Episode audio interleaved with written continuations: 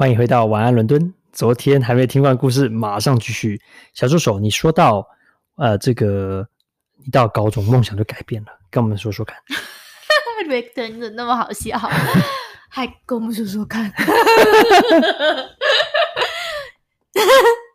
哦，我高中高中梦想就哦，高三的时候就很清晰了，因为我我经常会去我爸的的他工作的酒店，那个时候他在那个。那酒店就是感觉很高级，就是五星级的大酒店。然后我一下就对酒店这个行业产生了浓烈的兴趣，因为他那个酒店里，就是尤其是大厅上有很多穿着很华丽衣服，然后然后很很漂亮的小姐，然后就是跟客人说欢迎光临什么这些这些人，然后还有，然后后来我知道有个职业叫酒店管理，我心想。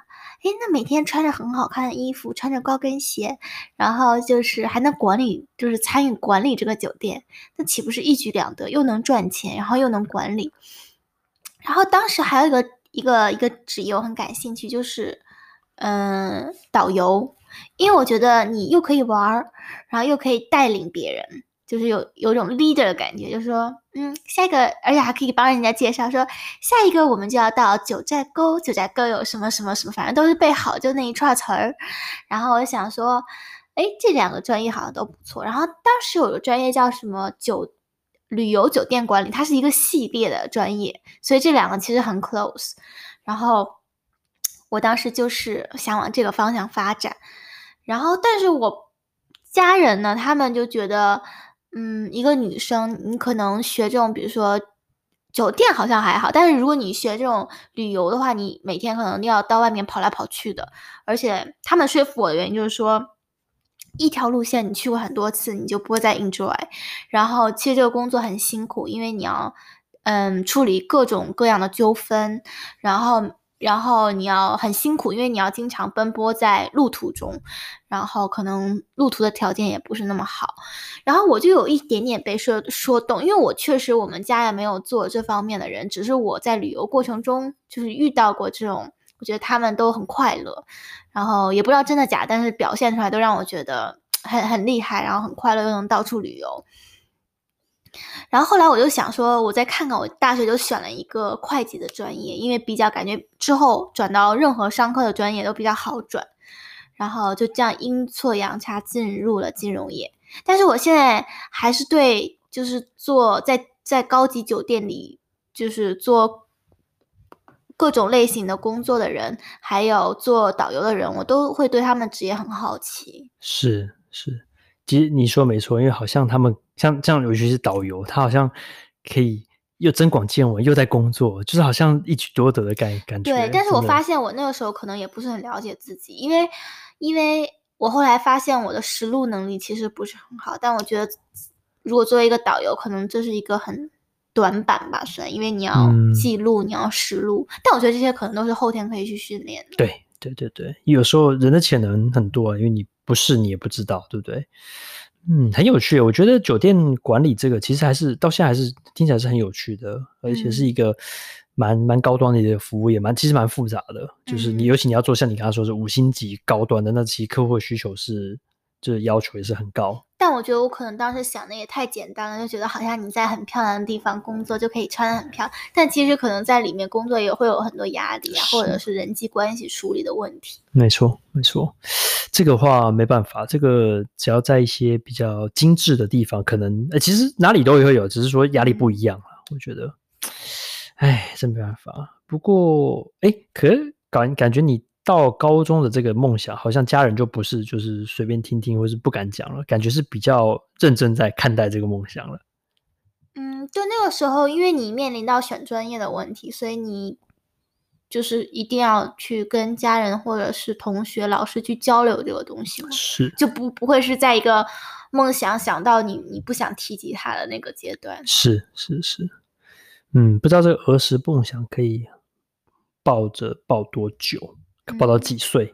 有些人我很很少，但是有些人真的是他实现他从小的梦想。对，我认识的一个人是我初中的同学，然后也是高中高一高二的同学，后来他就去美国发展。然后他从小就是他学习成绩非常好，但是他很喜欢绘画，而且他画的非常好，他就画那种服装设计类的，从小就画，而且画的都是那种一看哇，真的是很从小就觉得很他画很专业那种，不是随便像孩子一样涂鸦的那种画。然后等到上大学的时候，他就。去好像是我忘了，是我高中的时候，他就去美国，然后他在美国的好像很也是很有名的一个艺术学院工作。后来他到伦敦还交换了一年，然后他学那种服装设计，就是他给奥巴马的老婆量过，亲自量过衣服，好像还挺厉害的。然后他在国内之前开了一家自己的那种服装设计的 studio，嗯，我觉得他还给我感觉是，嗯，怎么讲从。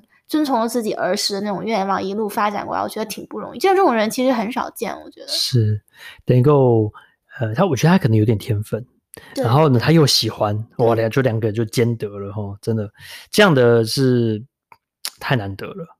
而且我觉得需要一点勇气吧，去就是坚持自己的梦想，因为有些时候你可能觉得哦，我好像很喜欢这个。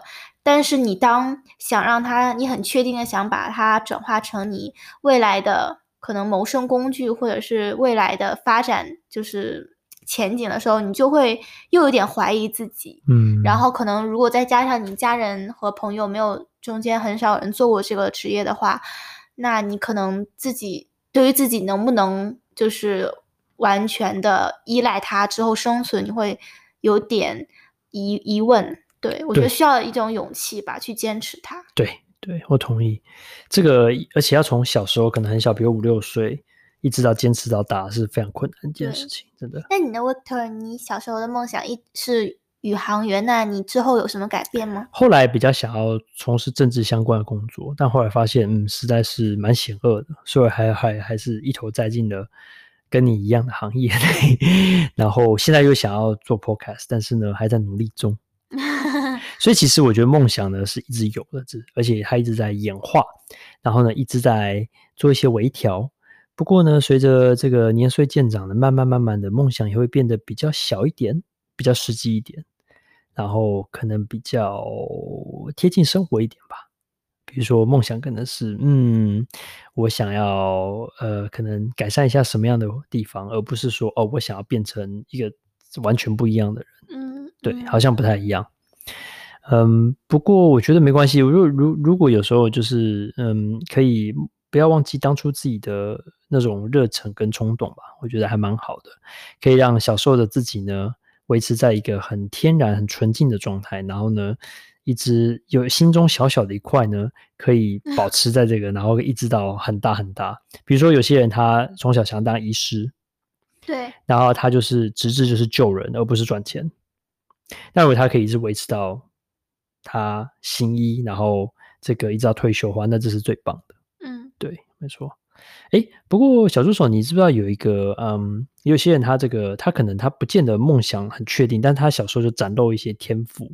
比如说有一，你有没有听过卖火柴的小男孩的故事呢？你是在开玩笑吗？没有没有没有没有，小男孩小男孩小男孩，对，没有哎。哦，是这样，就是有一个人，他就是五岁开始，他就是开始在。他在他他就开始就是在邻邻居家里附近卖火柴，嗯哼，哦，那他应该是卖一盒一盒的小火柴，五岁嘛，那因为五岁也跑不远，就是可能上学前的小小孩嘛，对，那就在因为街坊邻居反正也跑不远，蛮安全，他就开始卖小火柴。然后后来呢，他就是就决定说，后来他从家里得到一些，他赚了一点钱，然后他就就是得到一台小的脚踏车，嗯，他从七岁他就可以骑脚踏车骑到远一点的地方去卖小火柴，嗯哼。然后他长得更大呢，他赚了一笔钱，然后他爸妈又稍微资助他一点钱，因为他们觉得，嗯，这个小孩，这小男孩不错。嗯、然后呢，就是说，那你去远一点点，他他就决定跑到大城市。嗯，他住在乡村嘛，他住在一个农场，然后呢，就买了这个一大包小火柴，然后就回到他的邻里去，还有隔壁的这个里去卖。嗯，他就一路卖，然后慢慢累积了一笔第一桶金，然后后来再开始卖鱼、卖桌子。OK。对，然后后来就成立了 IKEA。哦，他是成立 IKEA 的人、啊嗯，是没错。那这集如果哎，IKEA 是哪里？瑞士的，瑞典，瑞典，对。